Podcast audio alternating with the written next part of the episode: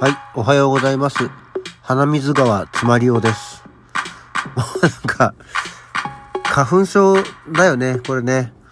ただでもなんか、日中そんなでもないから、ただ単に布団の埃なんだろうか。この間洗ったばっかりなんだけどな。どのぐらいの頻度で洗えばいいわけ？布団って。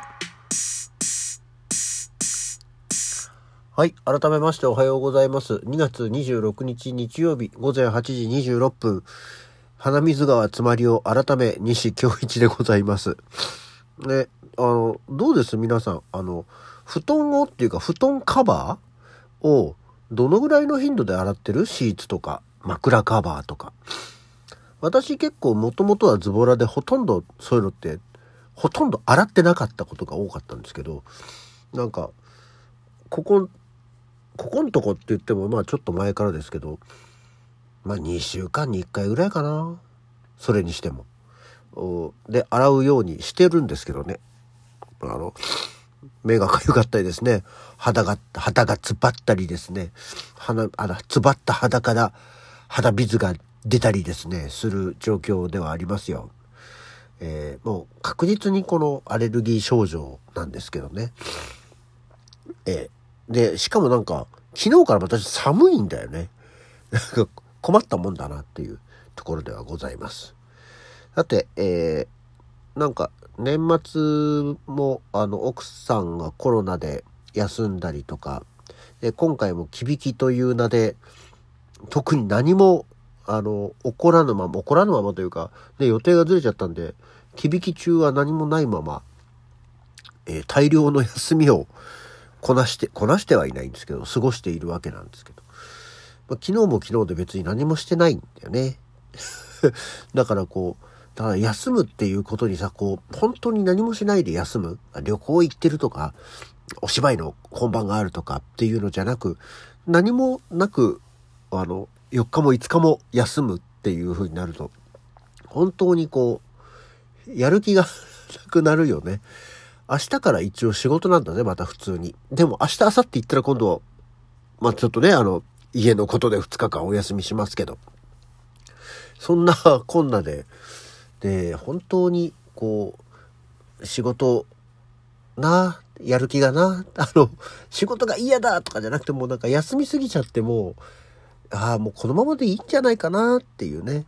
宝くじさん当たってくださいよって思っているぐらい、ダランダランダランダランしておりますね。はい。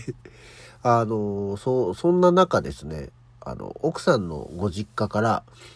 あの、仕送りじゃないんですけど、こうなんか、まあ、お荷物が届きまして、その中に、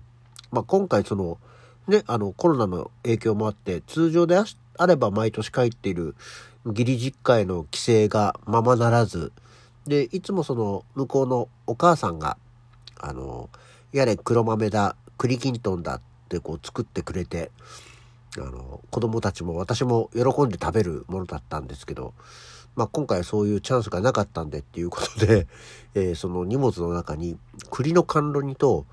もう何、裏ごししたさつまいもそういうのってもうパックで売ってるんだね。あの、もう裏ごし済みのさつまいも、いわゆるそのお味噌みたいになってる状況ですよ。っていうののパックが送られてきて、これはこっちでクリヒントンを作って食べなさいってことなのかなっていう、まあ認識ではいるんですけど、まあ、でもね、タイミングもちょっと過ぎちゃったし、さ、やっぱなんかお正月に食べてなんぼみたいなイメージあるじゃない？いや別にいつ食べたっていいんだけど、黒豆とか、あの、数の子とか、で、もう含めてさ、あんまりこう、伊達巻きとかもそうだけど、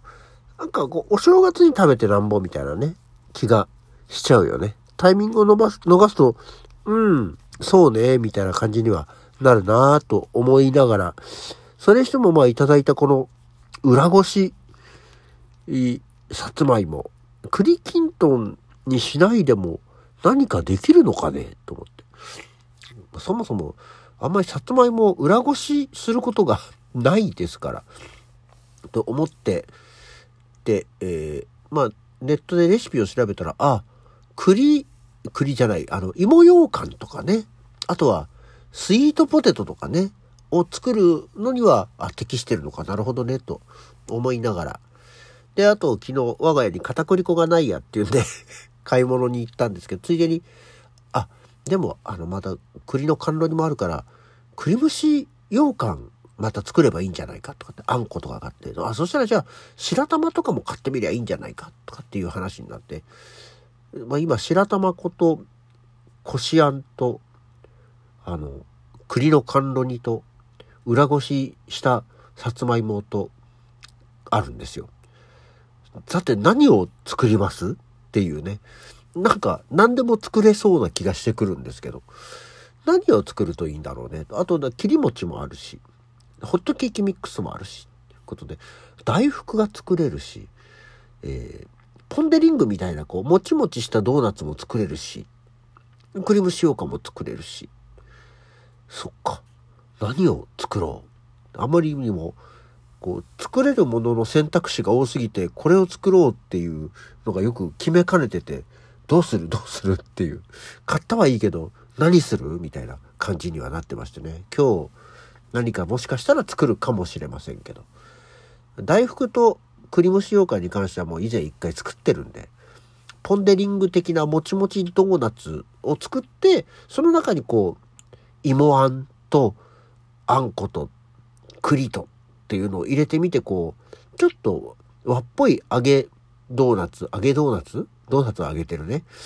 えっと、あんドーナツみたいな感じにすればいいんじゃないかと思ってはいるわけですが。で、さて、そんなぐらいの暇さ加減を持て余してるわけですよ。で、外に出るにも、ちょっと寒いしね、みたいな。お風呂屋さん行くにも、高濃度炭酸泉のパイプは壊れてるしね、みたいな。そういう感じです。はい。さて、えー、そんな今日、何があったかっていうとですね、特に今日あんまり、あの、誕生日的にこの人がっていうのがなかった。昨日はね、あの、意外とポコポコとちゃんとありましたけど、今日はちなみに、えー、1941年にアントニオ・コがギタリスト。1942年にピアニスト山下洋介、打たれないように。はい。っていうのがあるのと、あとは1948年、土田よし子、漫画家、鶴姫ジャーの人ですね。とかが生まれてみたり、えー、はしてます。あとは、えー、ミュージシャン、歌手、桑田佳祐、1956年に生まれてますけど、えー、別に嫌いじゃないですけどね、そんなにサザンに思い入れが強くないですよ。桑田佳祐。あの、昨年末の紅白歌合戦はね、見ましたけど、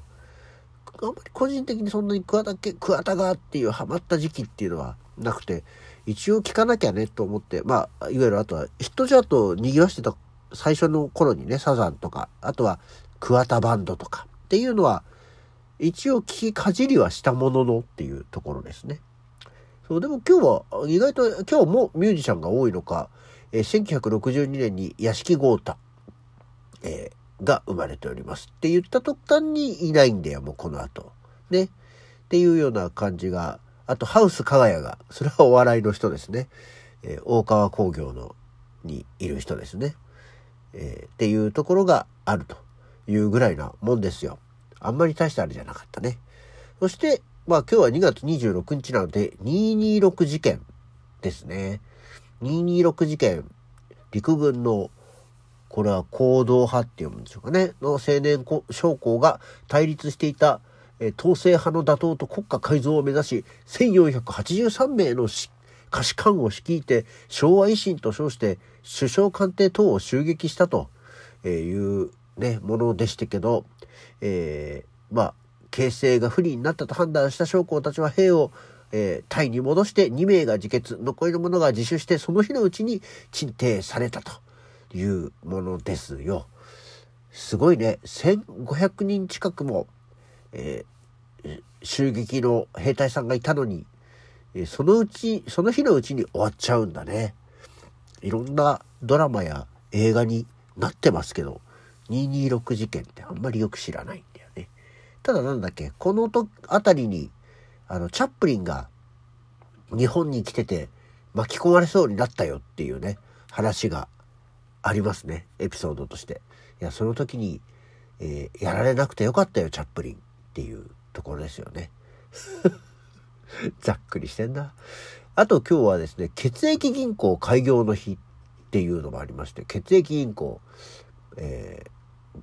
日本ブラッドバンク、後の緑十字が、えー、まあ、献血とかで採取した血液を保存管理して輸血に必要な血液を提供するっていうのが1951年の昭和26年に、えー、大阪で開業したんだそうですよ。そういえば血液銀行っていう言葉っていうのも確かに覚えがある言葉ではあるけれども最近はなんか聞かなくなったよね。銀行。あの、生死もそうだよね。銀行じゃなかったっけ？でバンクって言ってたからね。あの、血液バンクとか精子バンクっていう言い方をしてましたけど、まあバンクって絶対あの、川っぺりのことじゃないだろうから銀行のことだと思うんですけど、最近そういう風な言い方ってそういえばしなくなりましたね。あと、今日はですね、脱出の日ですよ。脱出の日って何？っていうと、1815年の今日、えナポレオン・ボナパルトさんがですね、エルバ島を脱出してパリに向かったんだそうですよ。脱出の日。ボナパルトさんは、なんか、やたらと捕まっちゃ島に流されたりしてるイメージがありますけど、脱出もしてるわけですよ。っていう感じで、あ、時間になっちゃうよ。